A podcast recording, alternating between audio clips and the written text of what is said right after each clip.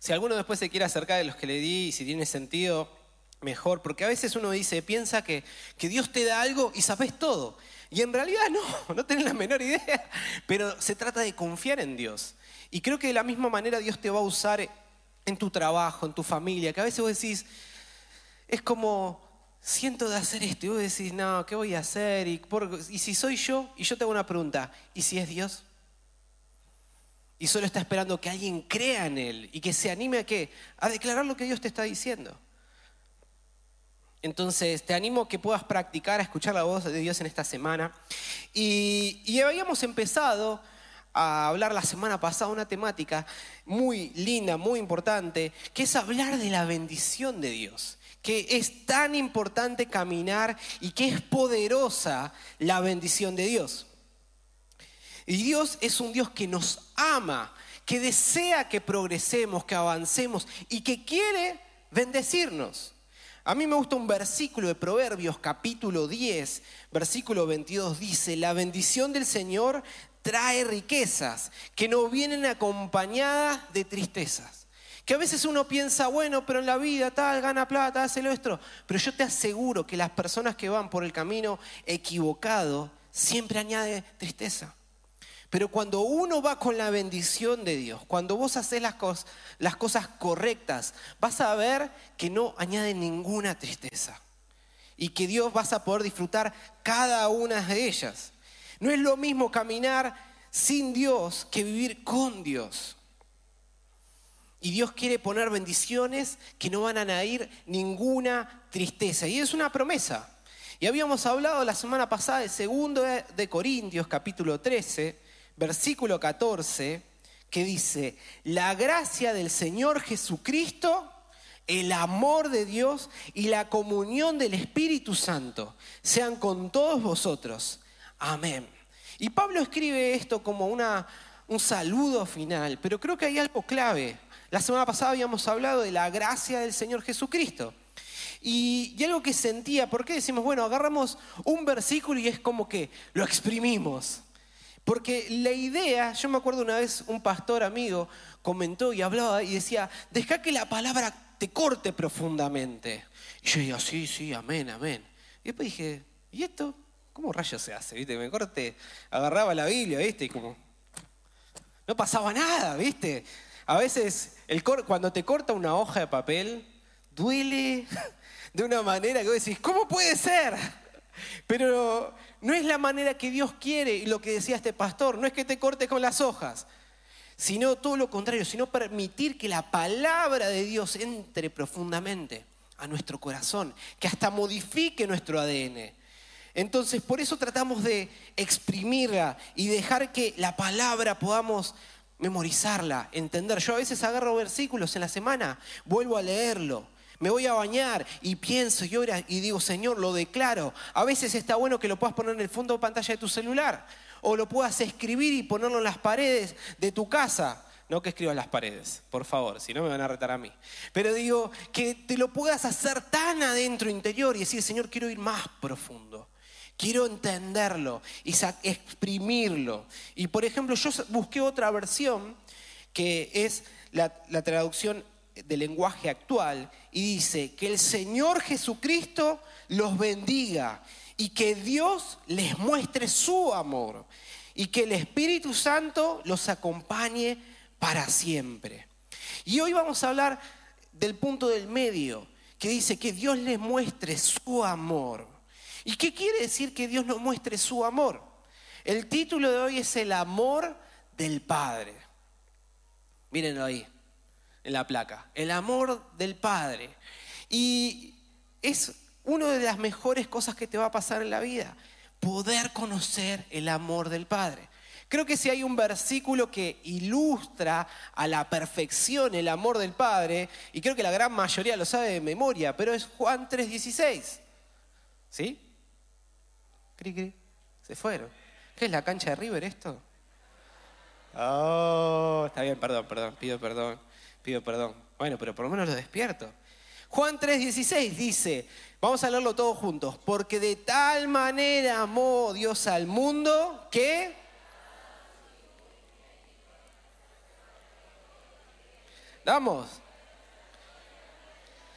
Ah, tenga vida eterna.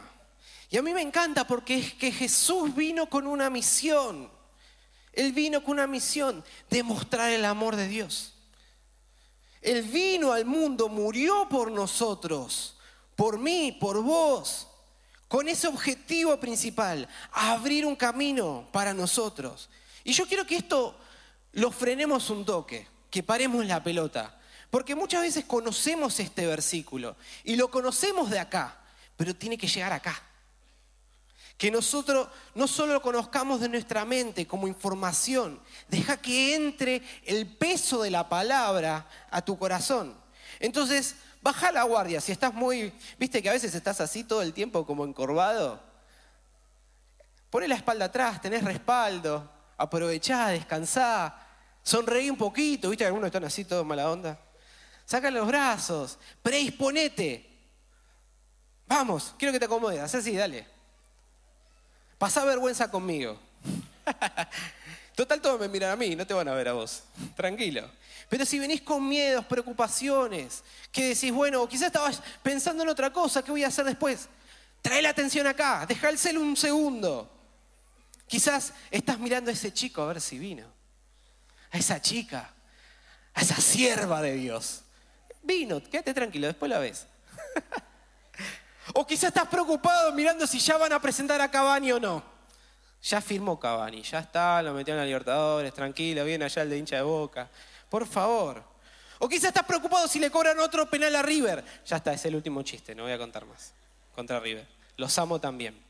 Pero digo, bajen la guardia y dejemos entrar. Porque cuando nadie apostaba por vos, cuando nadie creía en vos, ya el cielo te amó. Ya el cielo te soñó, ya el cielo diseñó tu vida. Así de tanto te ama el Señor.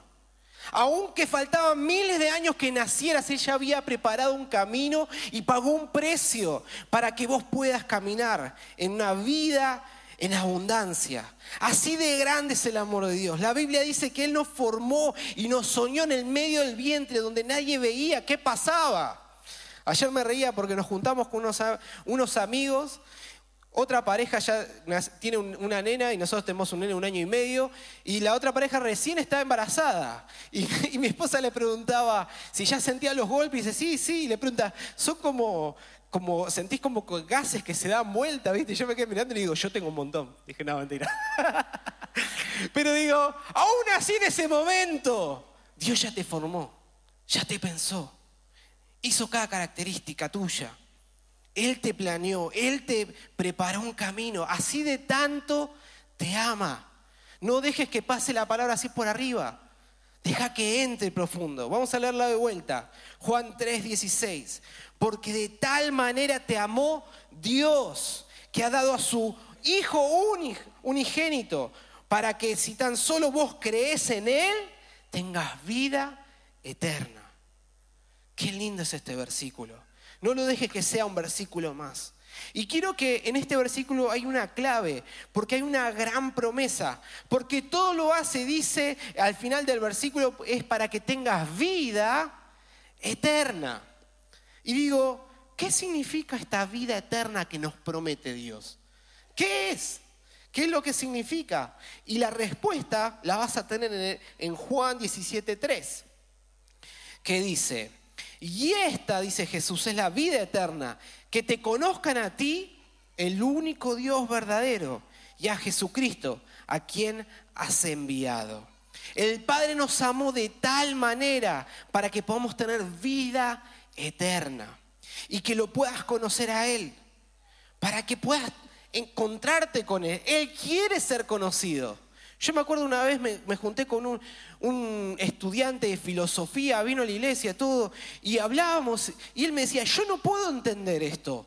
¿Cómo que podemos conocer un Dios? Le digo, sí, te ama. ¿no? Y no podía entrar en la cabeza de que había un Dios que quiere conocernos, que quiere estar con nosotros. A Jesús habían pronunciado un nombre sobre él que es Emanuel y que significa Dios con nosotros. Cuando apareció Jesús, trajo al Padre, trajo a Dios como Padre. ¿Para qué? Para que lo sepas que es cercano, que te quiere estar acá, pegote con vos. Donde quiera que vas, vas con Él también. ¿Hasta el baño? Sí, hasta el baño.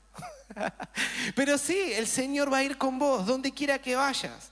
Y, es algo importante porque el Señor quiere que, que lo conozcas. Y no es lo mismo a veces conocerlo a Él, conocer su amor, que por ejemplo saber acerca de su amor. Y otra cosa es conocer su amor.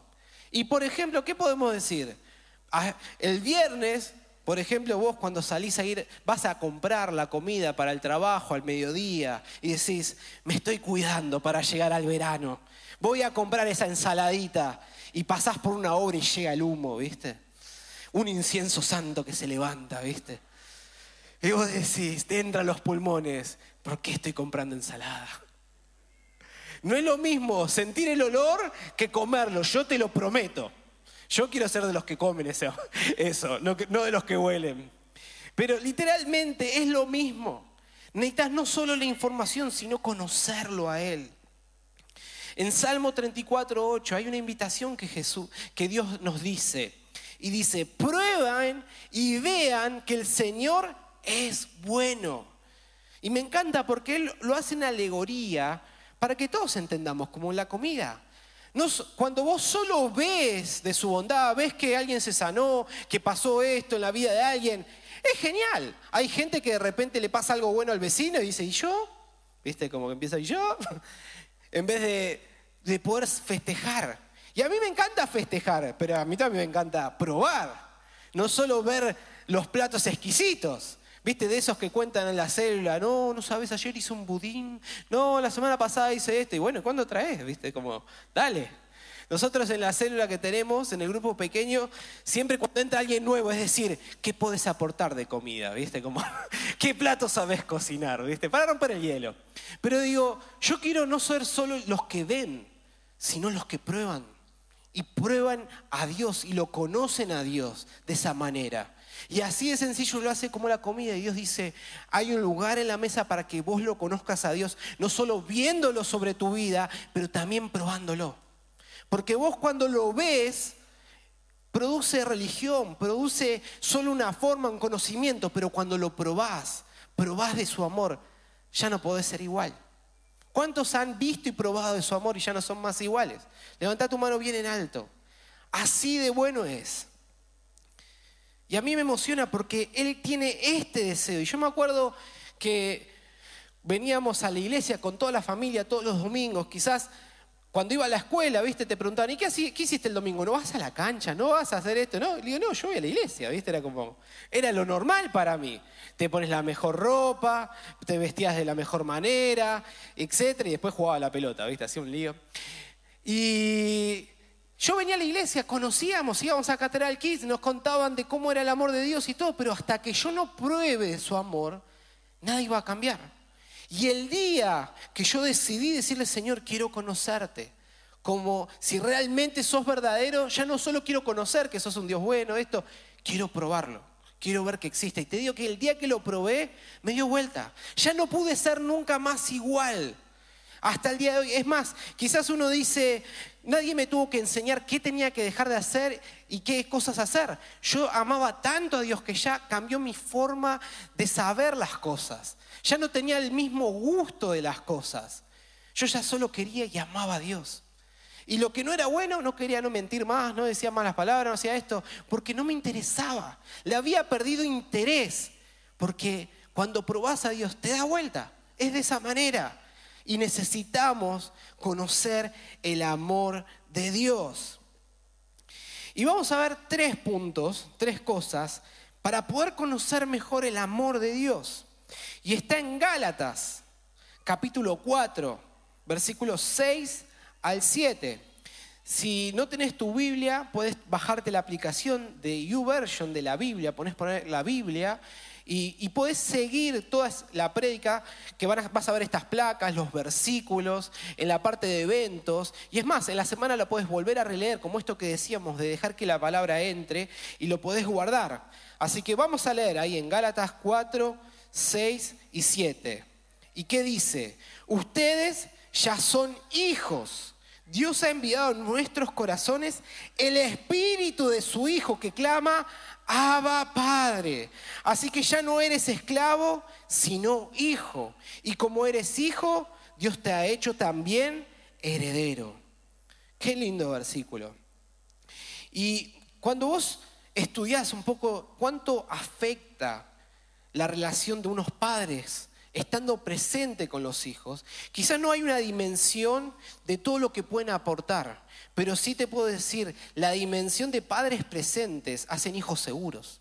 Hijos amados son hijos seguros, son hijos confiados, donde tienen un amor de un papá, el amor de una mamá, de padres que están dando la atención, que hoy parece que los niños pelean la atención entre el celular o que le dé la atención a su hijo. Y parece que tienen que competir. Pero el amor de un padre en la vida de un hijo, nada lo puede reemplazar. Necesitamos conocerlo a Dios como papá sobre tu vida, sobre mi vida. Todos lo necesitamos. Yo aún así a mi edad todavía sigo necesitando que conocer de su amor. Sigo necesitando que Él me abrace, que Él me diga que me ame. Aún así con 34 años. Sí, todos lo necesitamos. Todos necesitamos un buen abrazo de papá a Dios.